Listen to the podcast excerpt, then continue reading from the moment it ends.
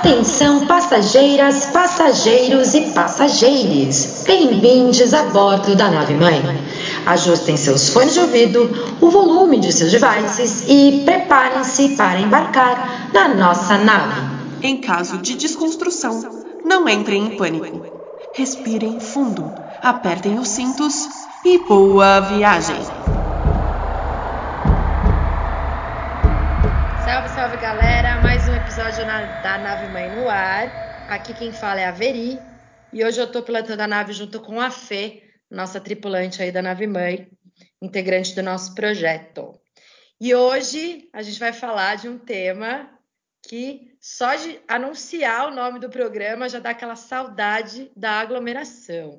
A gente vai falar sobre festas e festivais independentes e a importância desse movimento no nosso país, né?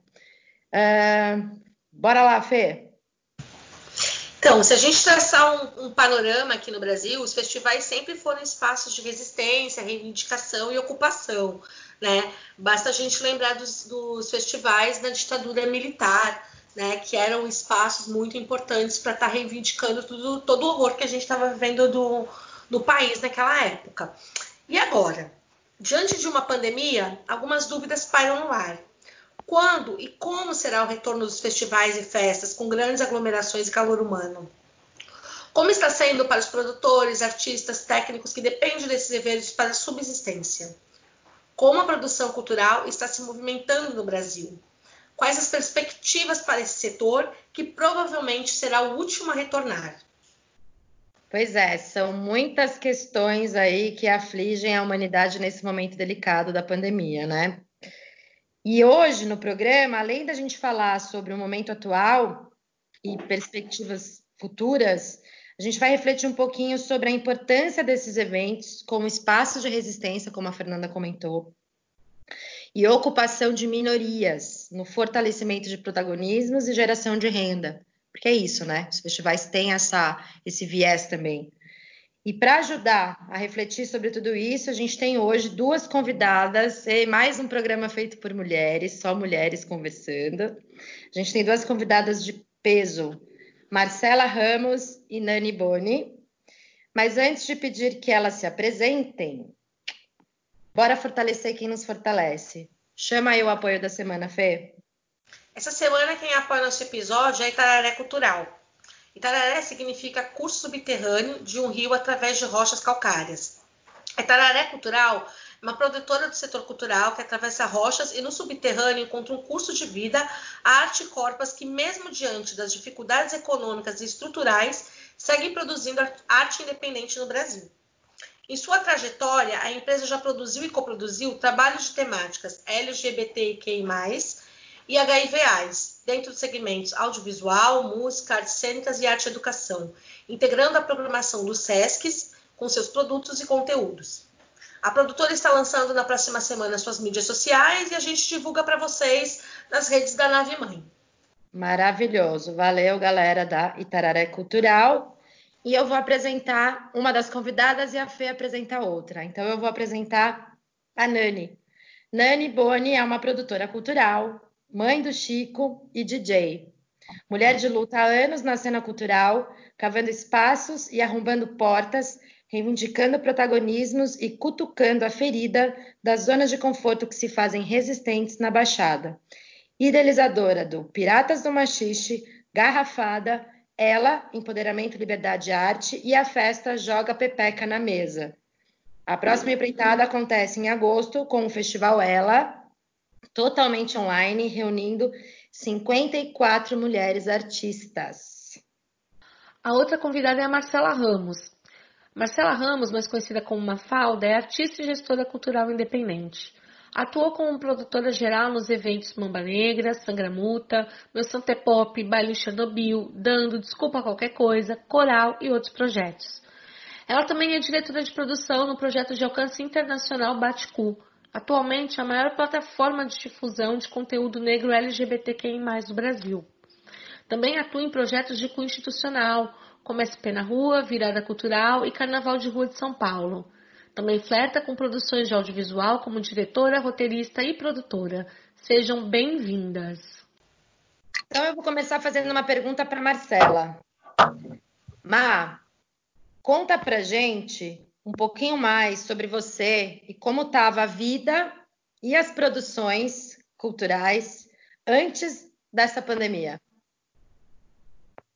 Cara, intensas pra caramba. É, eu estava numa rotina bem, bem, bem frenética, né? É, eu trabalhava fixa em quatro projetos diferentes, então, é, além da Baticoa, eu fazia mais quatro projetos, sendo a Baticoa que mais consumia tempo, enfim, dedicação, né? É, então eu estava num ritmo bem intenso, assim, bem. Uh, acho que intenso é a mesma palavra. É, eu trabalhava, tipo, estava trabalhando muito, estava fazendo pelo menos uma festa por final de semana, assim, eram raríssimos os finais de semana que eu não trabalhava. Então eu estava fazendo aí, em média, de três a quatro festas por mês. É, e aí, às vezes, elas até batiam data. Cheguei a expandir, é, pensar em realmente abrir uma produtora independente, somei outras minas no que eu estava fazendo, criei uma rede mesmo de produtoras. Então, eu estava eu estava realmente trabalhando muito, assim, antes da pandemia, estava caminhando para 2020 de ser um ano é, com muitos projetos que já estavam sendo consolidados agora no começo do ano, então eu tinha minha agenda de fevereiro a partir do carnaval até outubro já cheia, assim, era essa a minha perspectiva antes de, da, da pandemia. Nani, e para você, como é que estava? Quais eram os planos? O que, que você já tinha vindo e que de repente, né, veio, surgiu essa crise sanitária? Então, estava bem intenso também, como a Mafalda estava falando, eu já tinha agenda fechada para quase todos os fins de semana, porque além de trabalhar com produção, eu também sou DJ e eu também sou chefe de bar organizacional da Cave, que é uma casa que abriu aqui em Santos, tinha aberto recentemente. E o festival, né, eu já estava planejando ele desde quando terminou o festival do ano passado, e eu já tinha conseguido uma grande verba assim, para ele por emenda parlamentar. E quando começou a pandemia, as emendas foram congeladas porque elas vão ser provavelmente destinadas à saúde ou para alguns programas culturais, só que de uma outra maneira, assim, não mais para ações diretas. E então era isso. A gente estava bombando, a gente ficou totalmente sem chão por aqui. Tinha a festa do Joga Pepeca que a gente fazia uma por mês também, e o ritmo tá, estava crescendo bastante, muito rápido. Só alegria. Nossa, é impressionante como essa pandemia mexeu em vários setores, mas como mexeu com a produção dos festivais, produção de show, uma coisa assim que, que não, não tem como fazer como era antigamente, né? A galera tem, tá tendo que se reinventar. É muito doido isso, né?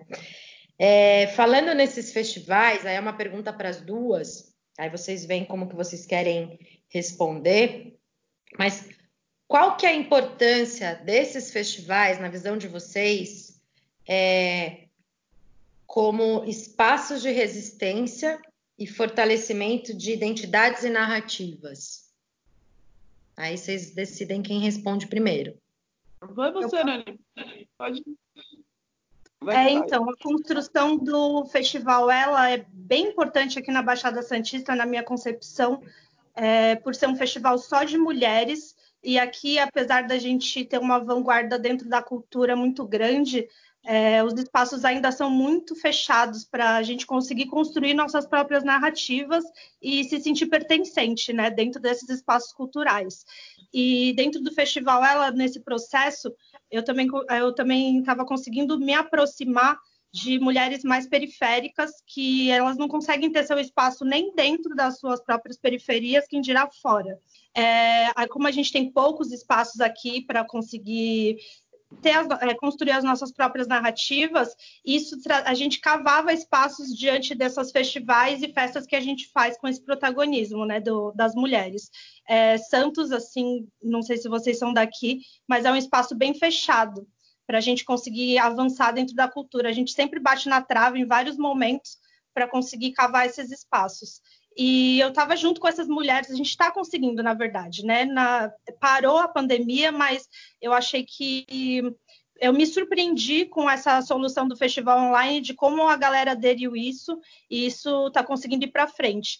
E uma, assim, um ponto que eu tenho visto como esperança, né, para mim, que eu estou me agarrando nisso, é de conseguir, por ser de maneira online, a gente não ter essas barreiras. É, as barreiras de espaço. Então, a gente vai conseguir, talvez, né? A ideia é essa de alcançar outros lugares e dialogar com outras narrativas de outros territórios, né? Essa é a importância que está para a gente aqui agora. Sim. E para você, Mar, Marcela? Então, uh, bom, mesmo a gente, a Nani falou dessa, desse lance do território em Santos e tal, é, eu entendo que a gente tem disparidades né, no que é produzir em São Paulo, o que é produzir fora de São Paulo, isso falando do que é produzir fora do eixo, enfim, sudeste, né, no Brasil. É, mas mesmo em São Paulo, a gente vê uma, uma certa ausência, falta uh, de representação dentro do, desses espaços de festividade, né?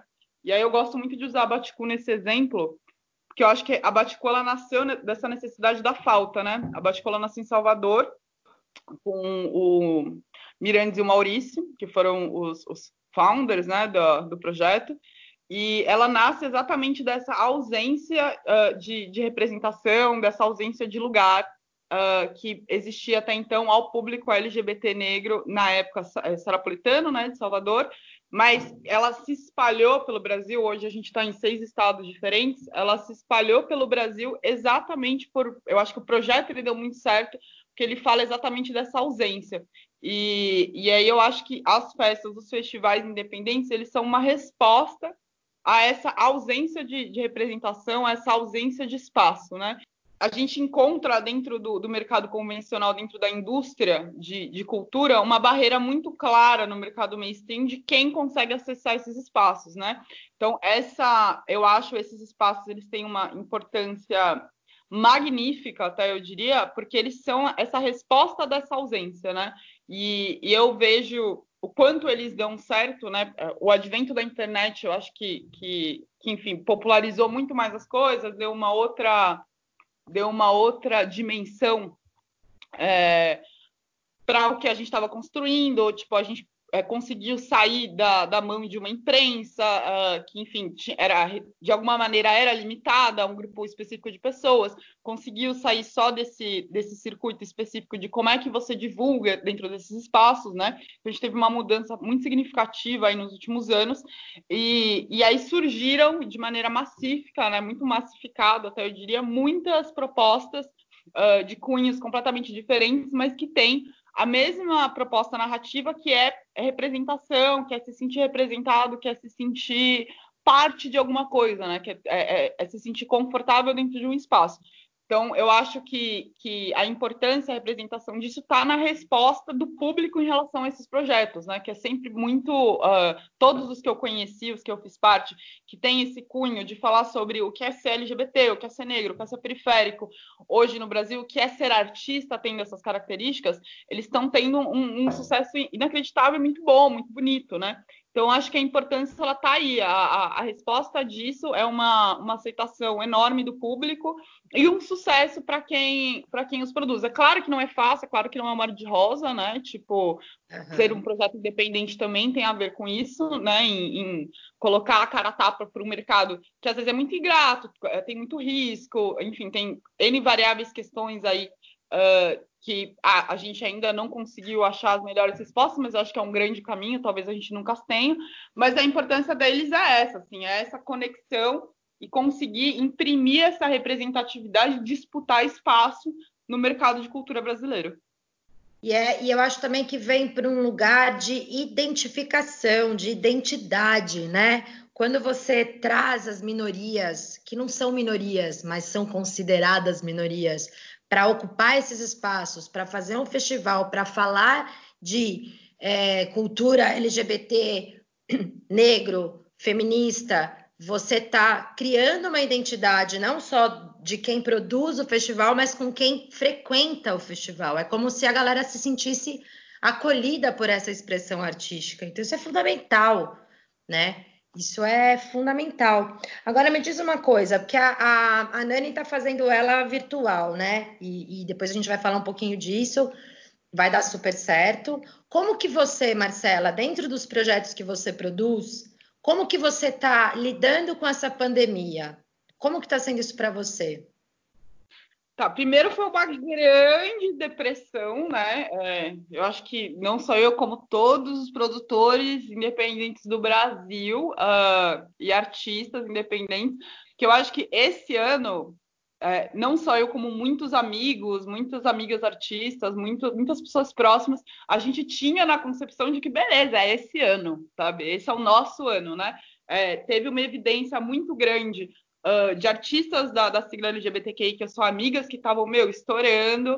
Uh, eu estava vendo de uma trajetória aí de, de quatro anos que estava muito crescente, eu estava numa crescente enorme, assim, e eu achava que, meu, é, esse é o meu ano, assim, é, e ninguém tira ele de mim. Então, primeiro eu fiquei numa grande deprê, assim, do tipo, meu, minha carreira acabou, e o que, que eu vou fazer agora? E no meio desse processo, eu acho que como toda toda mulher negra artista ou toda, toda mulher artista, toda, toda mulher da vida, assim, é, queria-se essa, essa pergunta do como é que eu vou me readaptar, né? E, e aí, para mim, essa foi uma pergunta é, um pouco difícil de ser respondida, né? Eu produzia festa, então tudo o que eu fazia, eu produzia projeto, né? Mas uh, a minha principal plataforma de trabalho estava ali na festa, o meu ganha-pão estava ali na festa. Uh, então eu comecei a repensar do como você uh, não só recria essa experiência, mas quais são os lugares uh, que você consegue ir, consegue se aprofundar para continuar vivendo, para continuar produzindo, para continuar fazendo arte. e aí eu encontrei algumas maneiras que para mim foram muito ótimas. eu também tive o privilégio de, enfim, poder pensar. Eu tinha, uh, eu estava recebendo bem já um, uma, uma meses consideráveis, então eu consegui guardar uma grana. É, para mim ali no primeiro mês não a grana não foi uma grande questão não foi um grande problema tipo, começou a ser depois mas aí depois a, as outras alternativas começaram a rolar também é... e aí o que rolou para mim principalmente foi isso assim é, eu, com, eu comecei a explorar mais o meu lado artista do que meu lado produtora, porque além de produtora eu também sou artista, né? Hoje eu, eu, eu, me coloco como uma artista produtora e não mais como uma produtora artista, como eu me colocava antes da quarentena. Então, uh, a maneira que eu lidei com isso foi começar a encontrar outros, que meios são esses, né? Que não mais os anteriores, mas que novos meios são esses, uh, onde eu consigo produzir. E, e aí eu encontrei, então, uh, edital, que, que foi, para mim, foi um grande processo, um grande caminho. Eu, em 2015, eu tinha feito meu último edital, eu tinha decidido que era a última vez que eu ia fazer edital, não ia mais trabalhar com edital, eu ia trabalhar só com o setor privado, ia trabalhar só com, com patrocínio de marca, uh, ia pegar o dinheiro do consumidor final, eu tinha tomado essa decisão. De 2015 até 2020, eu também não escrevi um único edital na minha vida, e aí, agora, em 2020, eu voltei para esse processo, entrei na, na questão dos editais emergenciais, uh, comecei a produzir conteúdo audiovisual. A Baticu teve. É, a gente decidiu na Baticu que a gente ia investir em conteúdo digital, então, se esse era o único meio, é, então que a gente fosse então de cabeça nesse meio, então a gente começou a produzir conteúdos digitais, começou a movimentar é, semanalmente é, DJs, artistas da nossa rede, a mandar esses conteúdos, a editar eles bem. Uh, isso gerou frutos. Começou a gerar frutos só agora, então a gente passou aí por meses uh, uh, sem, enfim, sem remuneração. Foi um período muito ruim para a gente quando tudo começou, que foi logo depois do carnaval. o carnaval, para quem não sabe, para produtores daqui de São Paulo que produzem bloco, é uma, um momento que a gente gasta dinheiro e não ganha, né? Serve como case para o resto do ano, ajuda em muitas coisas durante o ano, mas é um momento que a gente gasta muita grana e recebe muito menos. Esse ano, particularmente, foi muito difícil de conseguir patrocínio, a gente conseguiu assim nos 45 do segundo tempo. Então, todo o, o o que a gente investiu ali com a proposta de que pô, vai voltar no mês seguinte, não voltou porque começou a quarentena. É, então, o que a gente investiu a partir disso foi isso: foi se só tem conteúdo digital, então a gente vai criar conteúdo digital de maneira impecável. É, e a gente se enfiou de cabeça nisso e rolou. Os outros projetos que eu faço parte também uh, caminharam para isso. Uh, você falou do festival ela de, de 55 artistas mulheres, acho genial. É, eu também participei da, da execução do Festival Radiação, que é o festival que durou, uh, vai durar aí até o dia 30 de junho, né? Acaba no, no dia 30, durou todo o mês de junho. E foram mais de 115 artistas a nível nacional, né? Tiveram, a gente teve 115 artistas, entre eles DJs e performances, uh, no Brasil inteiro, com transmissões diárias. É, e, e, aí a gente foi investindo nisso, assim, eu fui investindo nisso, fui começando a me investigar mais enquanto artista, é, tenho pirado muito em, em, vídeo experimental, em videoarte, uh, e, e criado mais conteúdo de audiovisual, que é uma coisa que eu estou gostando muito de fazer agora. E, e aí a maneira como eu lidei com, com isso foi essa, assim, foi tipo deixar de ficar só muito triste com o que estava acontecendo e, e, aceitar que é isso que está acontecendo. E, aí o que, que você vai fazer a partir do que está acontecendo? E aí minha maneira de lidar com isso foi essa, assim, eu me criei mais trabalho, né? Uh, minha, minha, minha, mulher até brinca comigo, assim, que mesmo agora com tudo parado, eu consegui criar uma agenda super acirrada e fazer centenas de coisas no dia e continuar trabalhando que nem uma maluca. É, e aí é meio assim, e nesse período eu redescobri muito tesão pelo que eu faço, que era uma coisa que, é, eu não, não sei se a Nani concorda comigo, mas quando você começa a produzir no nível que parece que a gente estava produzindo uh, parecido, né, com muitos projetos, você começa a, a, ter aquela, aquela questão de que você trabalha com tudo que você ama, então uh, não ame mais nada. E, e aí foi muito para mim, eu estava numa rotina muito pesada, muito cansativa. Eu estava exausta, particularmente. É, eu acho que isso não, se isso não tivesse acontecido, eu em algum momento teria dado uma pausa obrigatória para mim mesma, para o meu corpo, para minha cabeça. Eu tava, já estou há três anos, né, sem parar. Estava três anos sem parar já. E e aí, para mim, na verdade, foi um, tem sido um período muito vantajoso. Eu acho que eu, comecei, eu repensei muito em que bases eu quero construir as coisas, em como criar essas bases sólidas, como realmente criar um método de, de trabalho, mesmo à distância, que funcione. É claro que, gente, que, eu ainda bato a cabeça nisso, né? Não, não tenho aqui a solução perfeita. Muitas vezes eu tô lá sofrendo também, enfim, uh, com as minhas questões. Eu acho que a quarentena é uma grande montanha russa, né, de, de sentimentos. Tem dia que você está muito bem, muito produtivo, muito tranquilo, e tem dias que você só quer ficar lá em posição fetal e tudo bem também, né? É, eu acho que essa conversa que ela vem para esse lugar, tá tudo bem, não tá produzindo o tempo todo, é, e, e, isso é, é positivo para a gente. Então, a maneira que eu achei de lidar com isso foi essa, assim, voltei para o institucional, uh, voltei a, a, escrever edital, indico a todos, inclusive, que leiam, que, que vão atrás, da, tá, tá rolando muitos editais emergenciais que não pagam muito bem como a gente gostaria que pagassem, mas pagam, e, e dentro do momento que tipo, todo o, o que a gente fazia está parado e, e, sem previsão de voltar, é sim um caminho, acho que vale investigar, vale correr atrás, vale pensar em que propostas. E estou construindo, eu tenho muita resistência com o Instagram, com, com, com o Facebook, assim, em relação a, a, como manter, a como alimentar essas redes, mas hoje eu venho pensando que sim, é um, é um caminho interessante a, a ser pensado, a como você se projeta e, e, quais são os lugares que isso também te faz chegar, que contatos, porque eu acho que uma das coisas que eu entendi na quarentena que para mim foram maravilhosas é que não tem mais a fronteira do eu preciso pagar para você vir aqui tocar na minha festa. Tipo, a gente acabou com as fronteiras físicas, né? Tipo, já que tá todo mundo na sua casa, então a gente só tem o digital. Então, meu, você pode sim buscar um artista de Natal para tocar, que você acha interessantíssimo, que você não tinha acesso antes a trazer ele para casa. Tá no meio digital, você pode fazer isso. Então, podendo fazer isso, uh, eu comecei a ver apesar da tristeza de não ter o modelo que eu tinha antes, eu comecei a ver com bons olhos a possibilidade de pesquisa e de, de conexão, de, de estreitamento de laço com os artistas que eu acredito, com, com as pessoas que eu boto uma fé no trabalho, assim. Então, uh, ah, para mim, uh, a maneira como eu acho de sobreviver, a de estar sobrevivendo à quarentena é essa: é estreitar minha rede de laço, e a, minha rede afetiva mesmo, que eu tenho uma, uma ligação afetuosa, na, sei lá, 90% das pessoas que eu trabalho junto, é, estreitar essas redes, estreitar essas redes de, de segurança, estreitar essas redes de apoio, uh, pesquisar artistas que eu acho interessantes, buscar esses artistas, porque se existe essa possibilidade, então que a gente o faça, e frequentar todas. Uh, uh, eu tive muita resistência com festa online no começo, né? É, sofri um pouco vendo, mas passei a frequentar. Eu posso ir em 30 festas no sábado, se eu quiser agora, e conhecer artistas que, meu, eu não teria possibilidade de ver em outros momentos, porque eu estaria 14 horas presa dentro de uma produção. Então, se agora essa barreira, uh, se agora a gente tem ao mesmo tempo a barreira de não se encontrar fisicamente, ela também é uma possibilidade. Então, para mim, a, a, a, grande chave que virou na minha cabeça foi deixar de enxergar como minha carreira acabou aqui e começar a pensar em como fomentar a minha carreira nesse momento. Como fomentar o que eu, o que eu produzo e o que eu trabalho nesse momento. E aí, para mim, a solução foi essa. E é, é aquilo, é o lidar com o novo normal, é a gente ultrapassar as nossas próprias barreiras e preconceitos do virtual. Porque, cara, a gente só tem o virtual.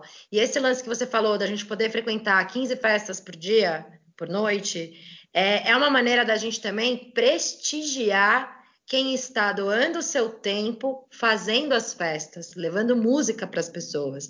Então a gente tem que prestigiar os movimentos que estão acontecendo, porque se a gente não tiver ali, se todo mundo pensar que é chato e que não é igual como era antes, os caras vão fazer, as minas vão fazer e ninguém vai estar assistindo. Então é uma maneira da gente repensar também a nossa posição de consumidor e consumidoras desses movimentos, né? É bem isso mesmo. E Nani, é, para você como foi esse processo? É, para você, enquanto produtora, e para as festas que você produz?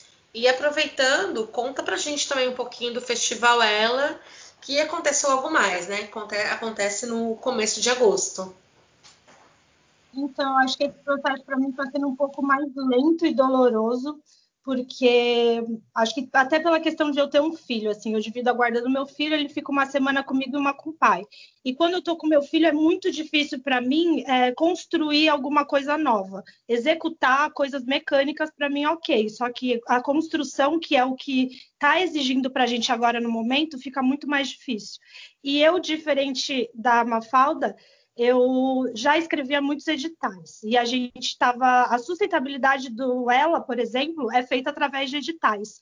Só que eu comecei a acessar alguns editais durante a pandemia que me colocavam, por exemplo, vai, eu não sei se eu, nem se eu posso citar isso, mas o edital do SESC, o edital municipal que a gente teve aqui da Hora da Cultura, eles são editais é, individuais, assim, para artistas. E eu tenho muita dificuldade de me colocar como artista. Eu me coloco como produtora. E apesar de ser DJ, eu não, eu não me encontro nessa desenvoltura de artista. Então, eu fiquei muito travada nisso, de eu não consigo me colocar como um produto. Eu sou produtora, então eu sinto a falta de criar novos projetos, sabe? Eu estou sempre criando alguma coisa. Isso me travou muito e o festival para mim o, foi uma, é, uma possibilidade assim de eu continuar em movimento e agora que eu estou começando a ver esperança. Essa é a grande verdade. Eu acho que eu ainda estava muito apegada no de ah, quando que volta, como que vai voltar e querendo tentar achar um novo prazo, achar, sabe, alguma perspectiva nisso.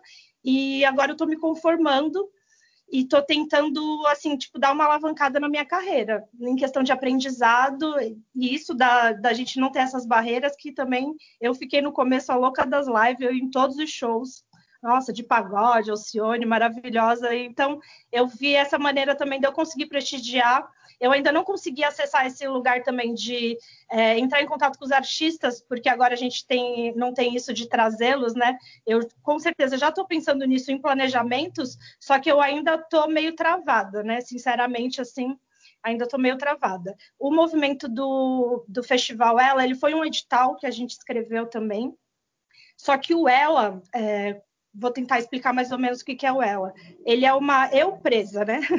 Sou eu, eu que levo ela e eu, através dele, formei uma rede de mulheres que trabalham junto comigo. Então, desde festas que a gente começou ela, fazendo festas de ocupação de espaço público.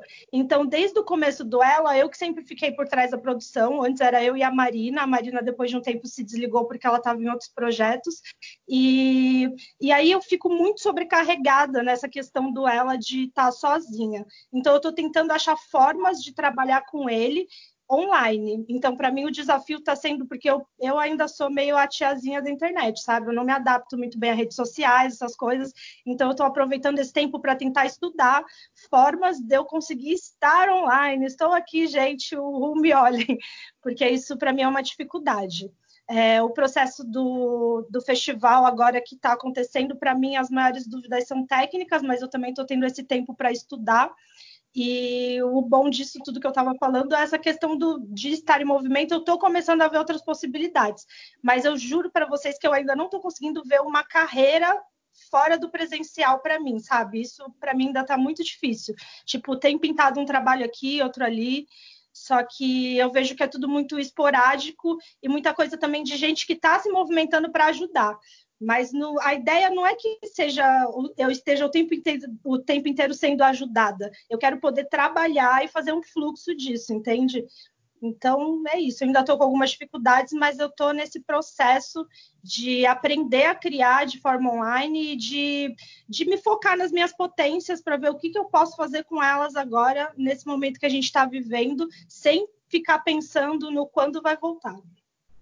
É, eu acho que isso é uma uma dificuldade, entre aspas, que todos nós, todas nós estamos sentindo de se reinventar mesmo, de, de, de passar a fazer os nossos trabalhos que eram presenciais, eles têm que ser online, né? Eu dou aula de dança, então, assim, cara, é, é bizarro dar aula de dança pelo Zoom, né? E eu dou aula de dança para gestante mãe com bebê pequenininho, então você fala, cara, é, é muito difícil, mas é o que tem, e que bom que tem, que bom que a gente tem esses privilégios da internet, de estarmos em casa, de sermos, é, ainda que de maneira muito diferente, sermos ainda um pouco produtivas, né? É, é que não dá para comparar o meu trabalho com o de vocês, produtoras culturais, assim, é, é, é um outro campo, é um, é um outro universo, é uma outra dimensão, né? Fazer festa pelo computador é uma coisa, assim, surreal, mas esse é o nosso novo normal e a gente não sabe quanto tempo isso vai durar. E pensando nesse futuro incerto, o que, que vocês têm visto com outros artistas e outras produtoras é, sobre o, o papo do o futuro? Porque assim, o futuro não é mais como era antigamente, né? O futuro era uma coisa distante. Hoje, três meses para frente já é futuro. três semanas é futuro, porque a gente está vivendo um dia de cada vez. Como que tá dentro das redes de vocês, com os artistas que vocês conversam, essa aspiração de futuro para os movimentos artísticos, para os festivais? Aí. Olha, por aqui eu tenho, por aqui eu tenho visto. Ai, gente, eu não estou com muitas coisas otimistas para falar hoje, vocês me desculpem. Não, vamos, vamos na vida real. Mas por aqui, por Santos, assim, principalmente, uma coisa que eu tenho visto muito nessa fase de reinvenção são pessoas mudando de ofício. Isso é uma coisa que me preocupa muito. É ver artista, produtor cultural desistindo e trabalhando com outra coisa. E nessa perspectiva, eu vejo gente que está otimista de que vai voltar a ter ou que vai ter um outro formato de evento, mas eu não consigo ver nada longe do que a gente está fazendo por agora. Eu vou testar a minha primeira festa online, que vai ser a Joga Pepeca na Mesa, junto com a Fê no dia 11. Mas é, é isso que eu estava falando também, é naquela questão, a narrativa que a gente está usando, é a forma de ajuda em que nós somos trabalhadoras da cultura e estamos há 100 dias parados. Só que a gente queria conseguir ter um, uma outra forma de viabilizar isso. Ainda estudando essas questões de patrocínio, porque eu também já tentei ir atrás de alguma coisa por conta do ela, só que eu acho que o cerco está um pouco mais fechado também. É, é, difícil falar de dimensões também, porque aqui em Santos é tudo muito complicado. Eu vejo coisas muito pequenas assim se movimentando e as pessoas que eu vejo ao meu redor, as conversas não são muito otimistas, não. Você sabe que outro dia eu estava vendo que a galera do Dub Versão fez um, uma festa de quatro dias, né, online. E aí, para você poder acessar o link, você tinha que fazer uma contribuição, meu, de cinco conto, cinco reais, sabe? Se eu não me engano. Eram dias que eu não conseguia acessar, não vi, mas eu vi o evento e tal. Falei, porra, cinco reais, cara. Tem várias pessoas que curtem o rolê, que curtem o som, que são assíduos nos movimentos todos. Pô, cinco conto para ajudar aquele artista, para ajudar aquela festa a se manter, mesmo que virtualmente, é super acessível para qualquer pessoa. Né? Então eu, eu, vejo, eu não sou produtora cultural, não sou artista, mas eu vejo esses movimentos acontecendo. O Mafalda, o que, que você tem visto assim nesse sentido? Você que está em São Paulo, que tem uma rede um pouco maior que a rede de Santos, mas é, não tão diferente. O que, que você tem visto nesse sentido assim da, das produções? O que, que a galera tem comentado? As eu, novas eu, formas?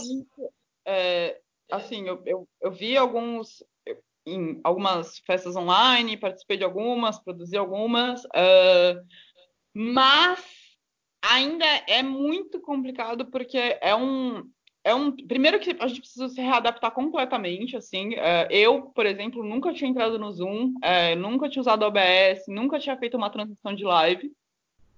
Então para mim uh, teve esse primeiro momento de ingratidão até de tipo me senti meio minha avó com tecnologia. Para mim foi muito quebra-cabeça, consegui entender qual é o mecanismo para fazer e tal.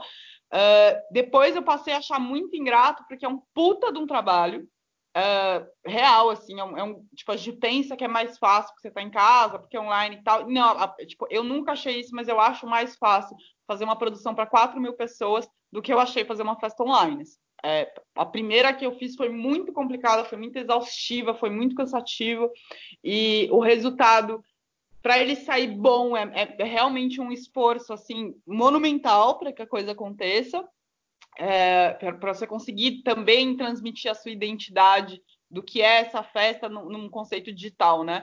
Porque tem toda uma questão que você deixa de, ter, você deixa de ter iluminação, você deixa de ter sua fumaça, você deixa de ter a sua rosta, você deixa de ter tudo, todo esse processo do que é experiência estar ali, você deixou de, de, de existir. E aí, bom, isso não existindo mais, uh, eu acho muito ingrato o retorno, isso versus o retorno.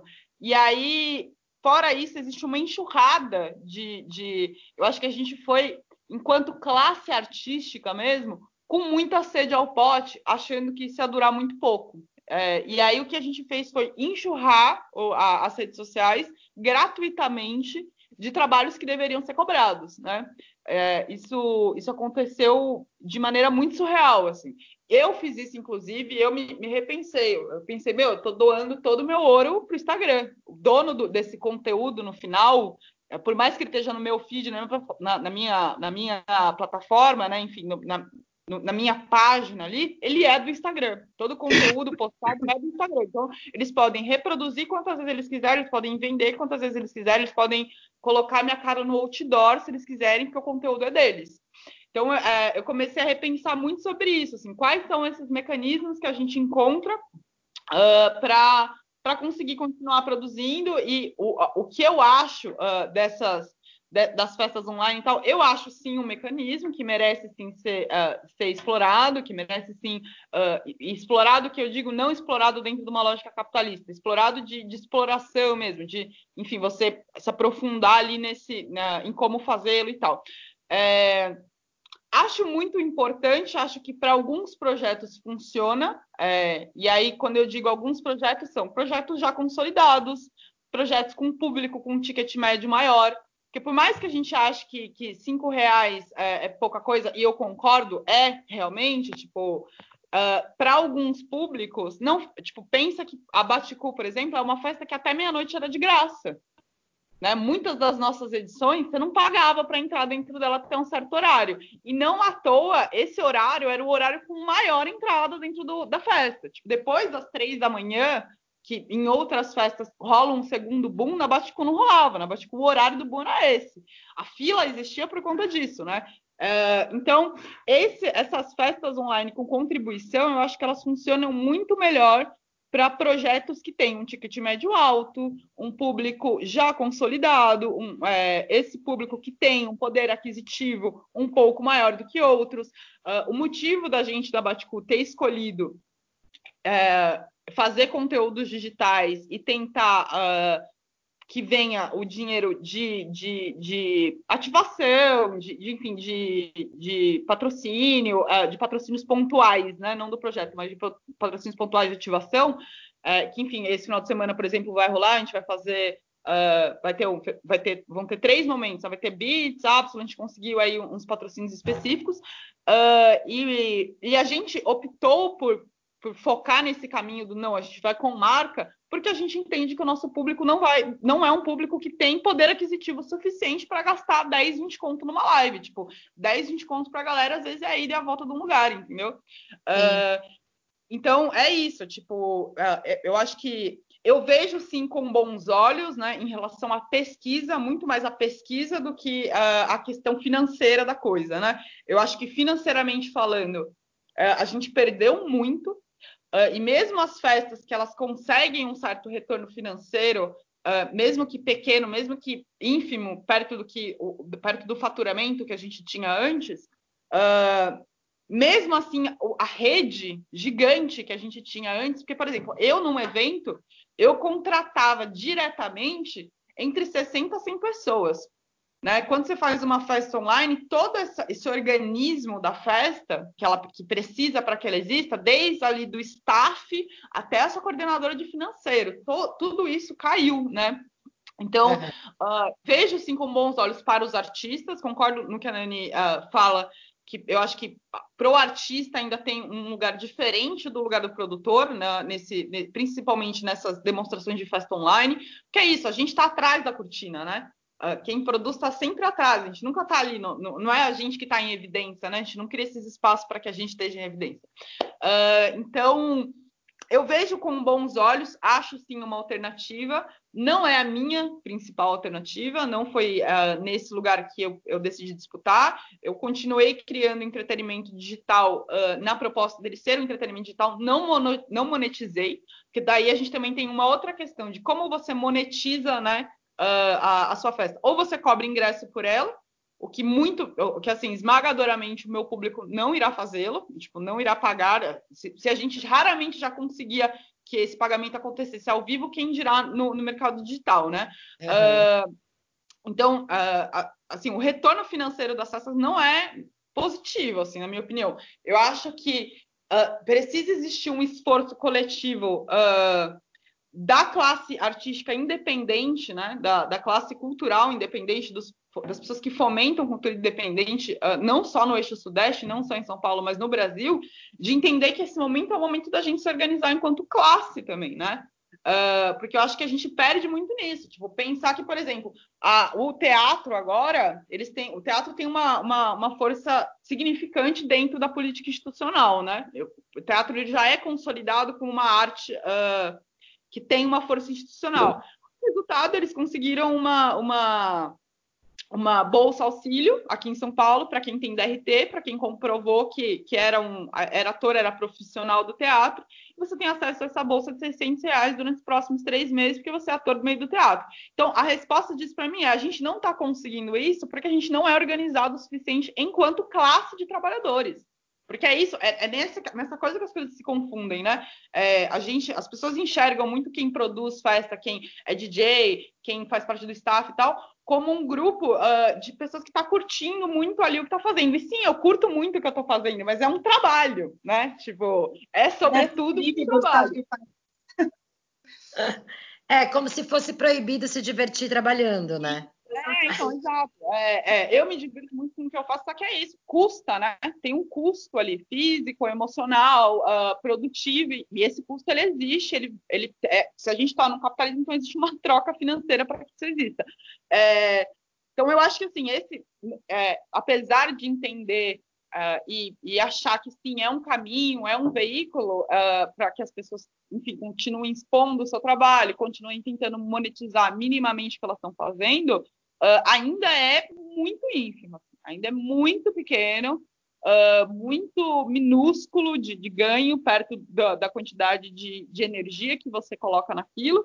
E, e, sobretudo, é isso, assim, tipo, não é acessível para todo mundo. Não vamos achando que, que, qualquer festa consegue fazer uma festa paga e que o público vai pagar. Não, não vai. E, e não, não, vai por um motivo simples. A gente está numa crise econômica, a gente está no meio de uma crise sanitária, onde tem uma, uma, quantidade absurda de pessoas desempregadas e onde milhares, tipo, milhões de trabalhadores informais, como eu, como a Nani, não estamos recebendo.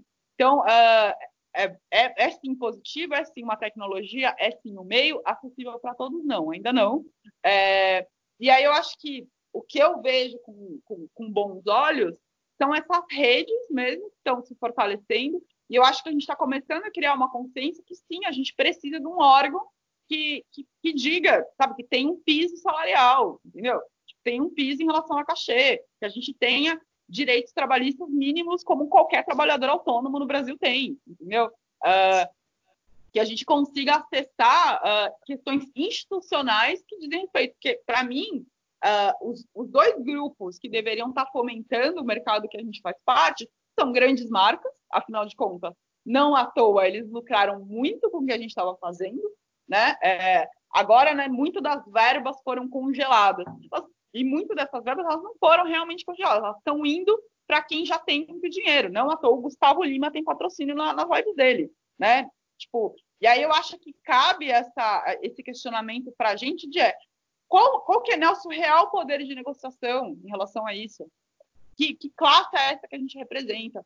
E, e aí eu comecei a pensar muito sobre isso, assim, tipo, eu acho que a gente ainda não achou é, e, e, ainda é uma questão em como fazer, em como monetizar, em como, uh, em como conseguir. É, essas são perguntas que eu não tenho ainda todas as respostas, né? Talvez nunca tenha. Uh, mas, sobretudo, uh, eu acho que, que, o caminho é perguntar, conseguir entender que lugares são esses, como disputar e como se ajudar, como se auxiliar. Né, nesse, nesse grande, grande mercado que é, esse, que é o mercado de cultura independente.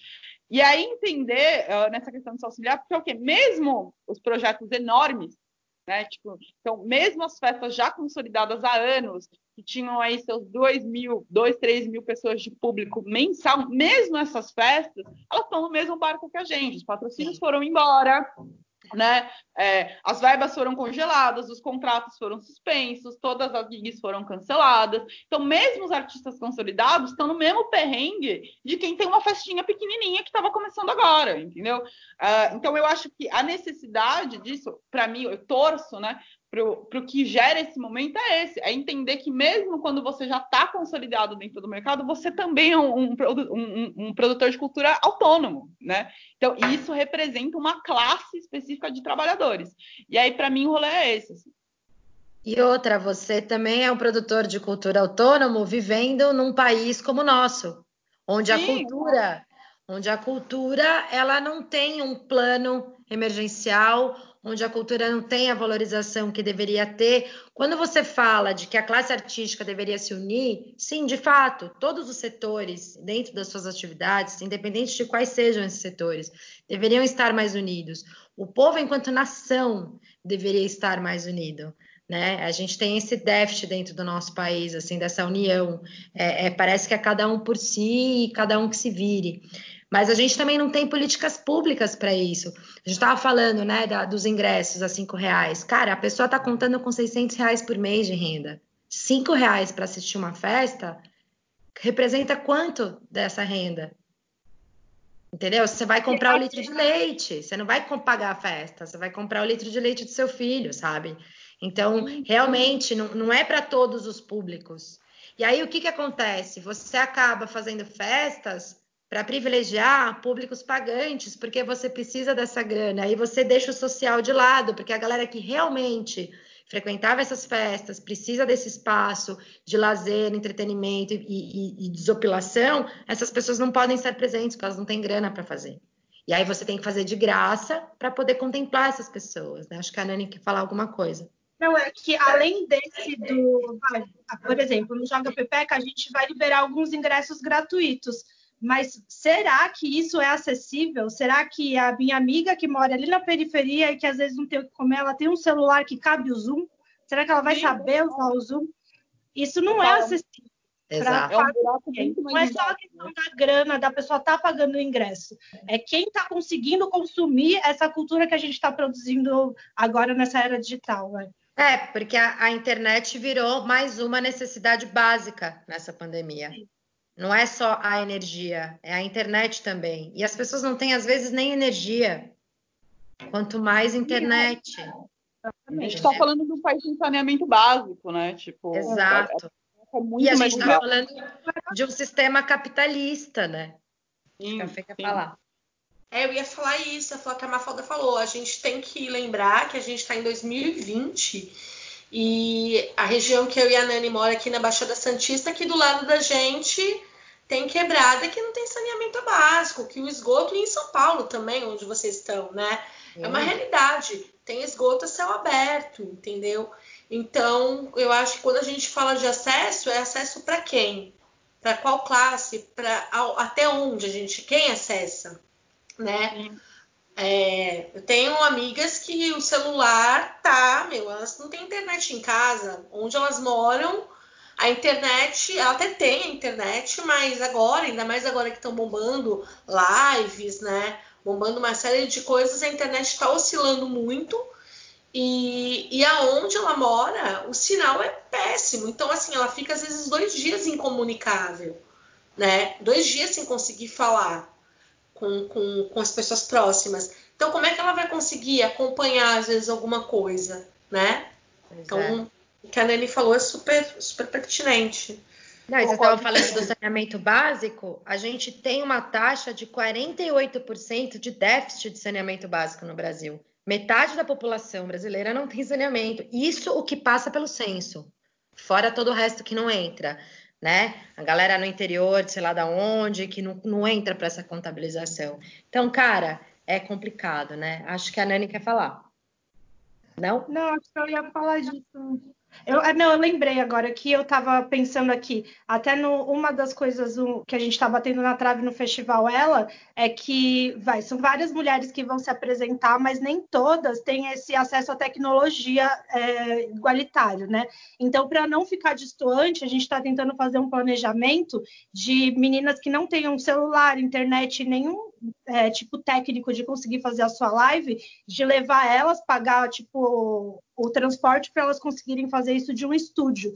Só que aí também, de certa forma, eu estou saindo um pouco da minha proposta, que é o fique em casa. Só que quem que pode ficar em casa? Eu posso ficar em casa, eu tenho um celular, ok, eu consigo fazer uma live aqui. Mas até, até para quando a gente está fomentando essas artistas periféricas aqui dentro da nossa região, a gente, de certa forma, está tendo que sair do foco, que é o fique em casa, para poder dar essa acessibilidade para ela, de se apresentar e quem dirá assistir. Ela não vai assistir o festival, mas ela vai se apresentar.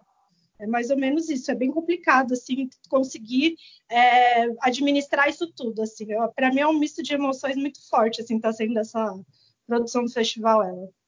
Sim, eu tive uma, uma experiência muito parecida com a sua, Nani, porque nossos DJs são todos negros, né? Em sua maioria todos periféricos, e a gente encontrou esse entrave muito sério na Baticu, muito sério, assim que eu não encontrei em outros projetos, que foi tipo, legal, massa, é, vamos fazer uma live, mas e aí, como? Eu não tenho, eu não tenho controladora, eu não, sabe, eu não tenho computador, tipo, e aí, como que a gente, na nossa posição, né, de, de, de fomentadora, de, de, enfim, conexões com rede, como a gente reduz é, essa, esses abismos sociais que são até anteriores, né? Que, que vem, tipo, essa, é um reflexo do Brasil colônia, lá de trás, entendeu? Tipo, que tá, é antes de mim, antes de você. Eu, eu vejo com muito bons olhos, uh, tô adorando essa conversa, inclusive, e, e, eu acho que assim, o que me dá, o que me dá esperança nesse momento é ver atitudes como essa, de tipo, meu, você não tem, eu vou te levar, a gente vai, a Angaré vai te levar num estúdio sabe? Tipo, porque se a proposta do Fique em Casa não contempla todo mundo, a gente vai dar um jeito dela contemplar você sim, você vai aparecer sim, você vai continuar fomentando o seu trabalho. Que é uma coisa muito cruel da quarentena, eu acho que com os artistas, é que os artistas que estavam hypados, que estavam hypando no final do ano passado e no começo desse ano, se eles não se manterem gerando conteúdo durante esse período, eles também esquecem, sabe? É esquecido num pulo, entendeu? E tipo, seus contratinhos acabaram. E se as coisas voltarem quando elas voltarem, talvez a sua a, cena que você criou, a rede que você criou, ela já não, não existe mais, entendeu? Então, como criar esse respaldo? Como a gente que tem projetos, como você tem o Ela, como eu tenho a Baticu, é, enfim, como uma, uma galera tem aí os seus, seus projetos que fomentam essas plataformas, como que a gente usa essas plataformas realmente para pressionar uh, o poder público, uh, o terceiro setor, que é o, o, setor da publicidade, como que a gente tensiona esses lugares para que eles continuem, é, para que é, é, esse, porque alguém está lucrando, né, com tudo isso. E, e, por exemplo, a publicidade não parou. A publicidade tá aí rolando fortana. Tipo, agora em, ju em junho choveu, tipo, coisa para. Porque em junho é o nosso mês, né? O mês da, da galera LGBT, e de repente a gente é lembrado. Uh, e, e aí, como, como fazer com que esses poderes eles se sintam tipo na obrigação mesmo, sabe? Porque é isso, tipo, que bem ou mal, o meu capital simbólico gera dinheiro para esses grupos, né? E eu acho que é aí que está a sacada, entender quanto custa o nosso capital simbólico. E para mim hoje em dia custa muito dinheiro. Para você ir lá colocar o seu logo, custa muito dinheiro e tem que custar mesmo, né? É, e aí, eu acho que é, assim, o que me dá muita esperança nesse momento são mulheres como a Nani, assim, tipo, porque eu boto muita fé que é isso, tipo, se, se alguém vai uh, reestruturar e levar abaixo essa, essa, essa miséria que a gente que a gente está vivendo na, na classe artística, são ações como essa, que são coletivas, né? Que deixa de pensar só no seu quadradinho, só na sua gig, só na sua, na sua proposta e passa a pensar que não, nós somos um grupo inteiro de pessoas, né, com, com limitações uh, muito sérias que antecedem a gente, que vem de toda uma história de, de, de colonialismo, de, de, exploração capitalista bizarra, de, de, de realmente tipo de, de é quase roubar as coisas que eu criei, assim, eu me sinto muito roubada em muitos momentos. E aí, como criar essas estratégias de, de, de fazer essas coisas serem mais coletivas? E eu acho que nesse momento agora, uh, por mais desunido e, e, por mais questões que a gente esteja no, no, que a gente tem num país, uh, eu ainda vejo com bons olhos muitas iniciativas, assim, sabe? Eu acho que, que a gente é na tem uma frase que eu gosto muito, assim, que é na crise que a gente se reinventa, né? E, e, é na crise que outras coisas são criadas. Que é isso, é, no caos a gente também acha soluções, né? E, e é, é, sim difícil, é sim custoso, não, não é um mar de rosa. Muitas vezes eu estou na minha casa também chorando em posição fetal, é, mas eu acho que, que é sobre se apoiar, na, sabe, quando você estiver lá chorando na sua posição fetal, é ligar para as pessoas, é, é conversar, é se abrir e é criar essas redes que, meu, são maiores do que eu, maiores do que, sabe, a Batico é muito maior do que eu, o Maurício, o, o Arthur, o Mirandes, o Eliabe, todos os produtores uh, de campo uh, locais que a gente tem, é muito maior do que a gente, né? É, o festival, ela também é muito maior do que a, as artistas do line-up, entendeu? Eu acho que essa potência é o que a gente tem que realmente parar para pensar e rever, entender quanto custa, né? Entender a quem pressionar para que essas coisas aconteçam. Não, não vai ser de uma hora para outra. É, não vai aparecer de repente muitas marcas querendo dar dinheiro para a gente, porque a gente teve essa conversa, mas eu boto uma fé que no futuro as gerações seguintes, as minhas, vão sofrer muito menos do que eu, assim, porque a gente criou esse caminho, né? Se hoje a gente consegue ter uh, artistas musicais transexuais em evidência, isso é um reflexo de toda uma luta LGBT que antecede a mim, sabe? Que, tipo, é, é, essas pessoas. A, a, gente ainda é o país que mais mata travestis no mundo, mas hoje a gente tem linda quebrada, sabe? Tipo, Sim. E, e, aí é sobre isso, é sobre como construir esse futuro, né? Eu estou muito interessada nisso, assim. É um futuro incerto, sim, com certeza. A gente não sabe como vai ser. É, eu também estou apegada, eu como a Nani, não estou na pegada de, de pensar como vai ser e o que, que, eu farei, porque eu acho que isso uh, me cria mais angústia do que solução. Mas eu estou muito focada nisso, assim, o que, que dá para eu fazer agora para que a galera que constrói comigo esteja sendo menos, esteja, esteja sendo menos prejudicada por esse momento, assim. Então eu acho que essas soluções coletivas é que são o caminho. É um longo percurso a ser plantado, né? E, enfim, doloroso às vezes arar o campo, né? Mas eu acho que estamos aí, assim, desistir eu não vou, sabe? Tipo, a, a Malca, eu não sei se vocês conhecem, Malca é uma artista incrível, mulher trans incrível, é, eu tive uma conversa com ela que ela, ela falou isso pra mim, pô, mas eu não entendo, que eu tava muito deprê quando eu conversei com ela, ela falou assim, cara, mas se a vida, tipo, essa vida ingrata não derrubou a gente, não vai ser um vírus, gata, sabe? Tipo, e é sobre isso, assim, tipo, é gata, isso. eu dei aqui uma cambaleada, mas eu não tombo, sabe? E é isso, tipo, eu, e aí eu, eu isso, assim. Pode falar, Nani. Quero muito eu ouvir. vejo assim que hoje também tô percebendo isso muito com esse processo do ela, que o meu papel enquanto produtora cultural, além de não desistir, é de não deixar muita gente desistir. Porque tá todo mundo nesse, nesse limite. Eu vou parar e vou fazer qualquer outra coisa. E o ela ele tá trazendo um respiro para muita gente nessa questão de existe alguma esperança, é, sabe? Eu ainda me incomodo com a narrativa da ajuda de eu ter que lembrar de que esse trabalho que eu faço ele é importante e de pedir ajuda para os outros. Eu acho que eu fico ainda naquela expectativa desse reconhecimento existir, de tanto que eu já produzi, das pessoas, sabe, naturalmente, voluntariamente, elas é, entenderem isso como trabalho também, e não de, ai, ah, estou ajudando elas, saca? Eu me incomodo um pouco com essa narrativa, mas eu tenho visto isso muito forte. Eu tenho, hoje mesmo eu estava conversando com uma cantora daqui de Santos, que eu estava muito afastada dela, que é a Simone Anselmo, não sei se eu posso citar nomes, qual coisa corta, e... Ai eu não fazia ideia do que, que ela estava vivendo, do que estava acontecendo. E aí eu a conversar com ela, e ela veio e se abriu e falou: Meu, eu estou totalmente travada, eu não sei usar as redes, eu não sei o que fazer, eu não sei para onde ir. Estou me sentindo sozinha e excluída, porque é muito individualista também, né? Assim, é esse é, o ser artista, não sei, assim, se você não faz parte de algum coletivo, se você não está organizado, é algo muito solitário. E ela estava passando para mim do quanto estava se sentindo assim. Aí, tipo, até ofereci ajuda, de, ó, o que, que você precisar e eu conseguir, eu posso te ajudar a produzir. Mas está todo mundo nesse limite do vou desistir, vou continuar, o que, que eu vou fazer agora? Vou mudar de profissão e cada um sabe aonde seu calo aperta, né? Se você tem um respiro financeiro ou se não, você tem precisa de para ontem tá pondo comida dentro de casa e você vai ter que fazer alguma coisa agora. E às vezes é. não está dentro do, da produção cultural. Isso e, é e triste, aí eu, né? E aí eu acho que é muito triste também, e, e, eu acho que nisso cabe as redes, né? Cabe essas redes que, meu, precisam ser consolidadas, precisam ser aproximadas.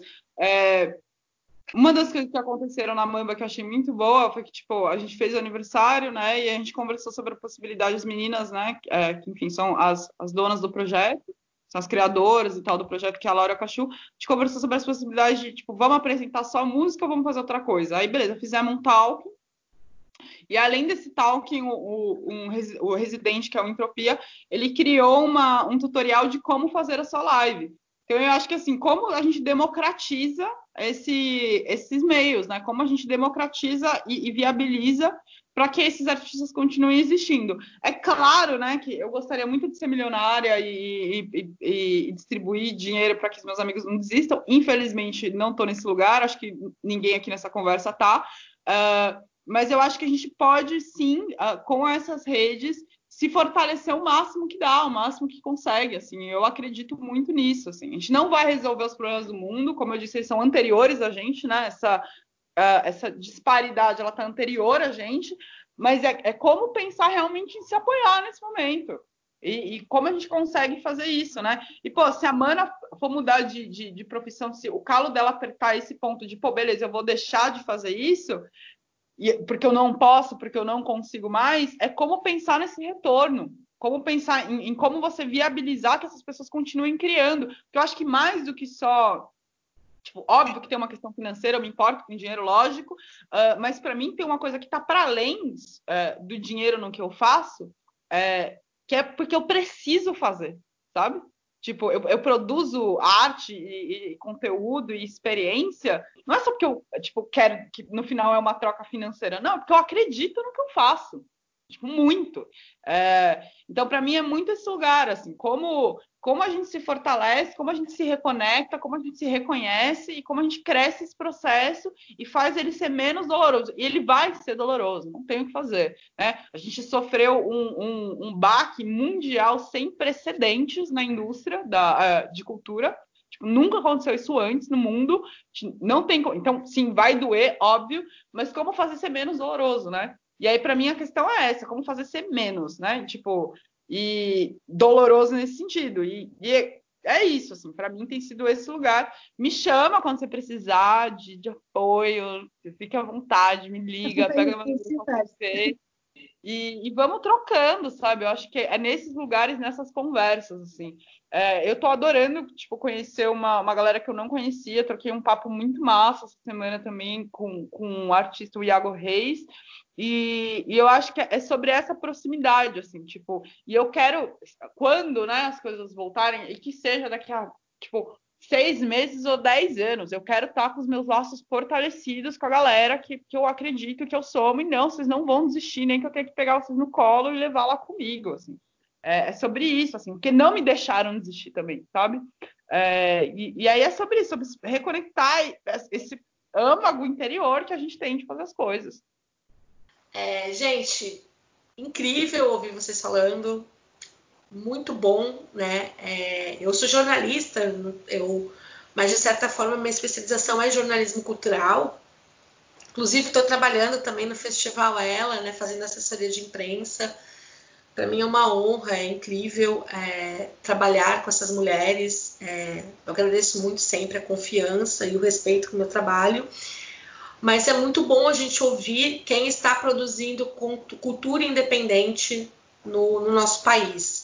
É muito bom ouvir mulheres, né? Eu também trabalho só com mulheres, a minha agência atende só mulheres, e é muito bom ouvir né, o que vocês têm a dizer. É, ouvir quem está no front produzindo, porque eu frequento as festas, né? Tenho várias amigas produtoras, eu faço assessoria de imprensa, tudo, mas é muito bom ouvir, né? É, como que isso está sendo, como era antes da pandemia e como está sendo agora futuro a gente não sabe. E também foi aquilo que a Mafalda falou, não dá para a gente ficar falando muito, senão gera uma ansiedade e uma série de outras coisas que eu acho que agora o momento não pede isso. Então eu gostaria de pedir para vocês pontuarem se esqueceram alguma coisa.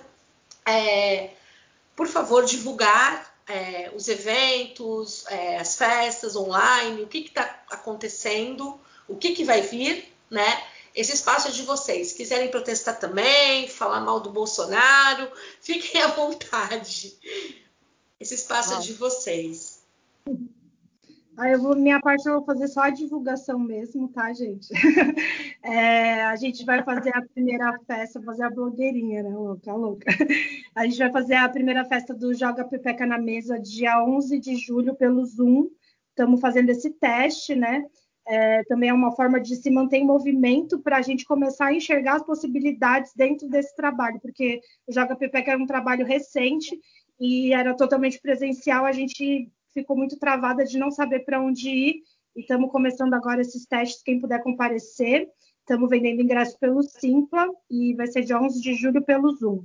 O festival Ela vai ser dia 7, 8 e 9 de agosto, e a gente está estudando ainda as formas de transmissão, mas provavelmente vai ser via uma plataforma que agora eu esqueci o nome, mas que vai transmitir pelo Instagram dela e pelo canal do YouTube também.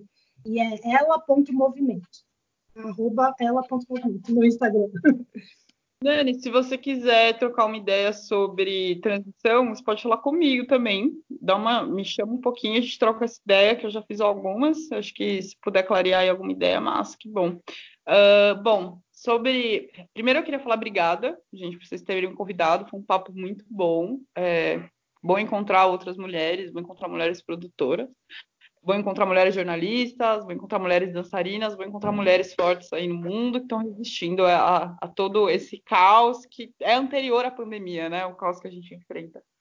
Em julho, a gente volta, a programação é voltar, a Batico vai, pretende voltar com a Escola B, que é um, a gente vai voltar dentro de um formato digital.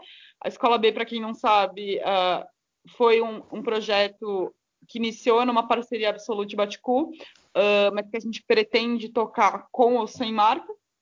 É, inclusive, ó, vou pedir para vocês reeditarem essa parte, porque se é absoluto visto, acho que eles vão ficar meio bolados. Mas em julho a gente volta com a, a Escola B, que é um projeto educacional, um eixo educacional da Baticu, uh, e que fomenta, pretende fomentar a, acesso e, e, conteúdo educacional de maneira gratuita, principalmente voltado à população LGBT, QI mais negra, que está aí no Brasil, juventude urbana.